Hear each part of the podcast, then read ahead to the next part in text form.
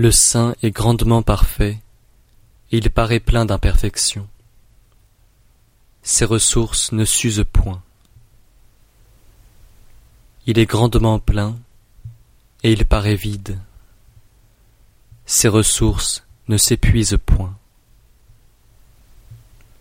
Il est grandement droit, et il semble manquer de rectitude. Il est grandement ingénieux, et il paraît stupide. Il est grandement disserte, et il paraît bègue.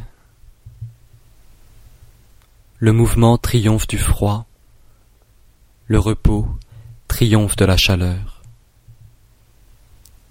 Celui qui est pur et tranquille devient le modèle de l'univers.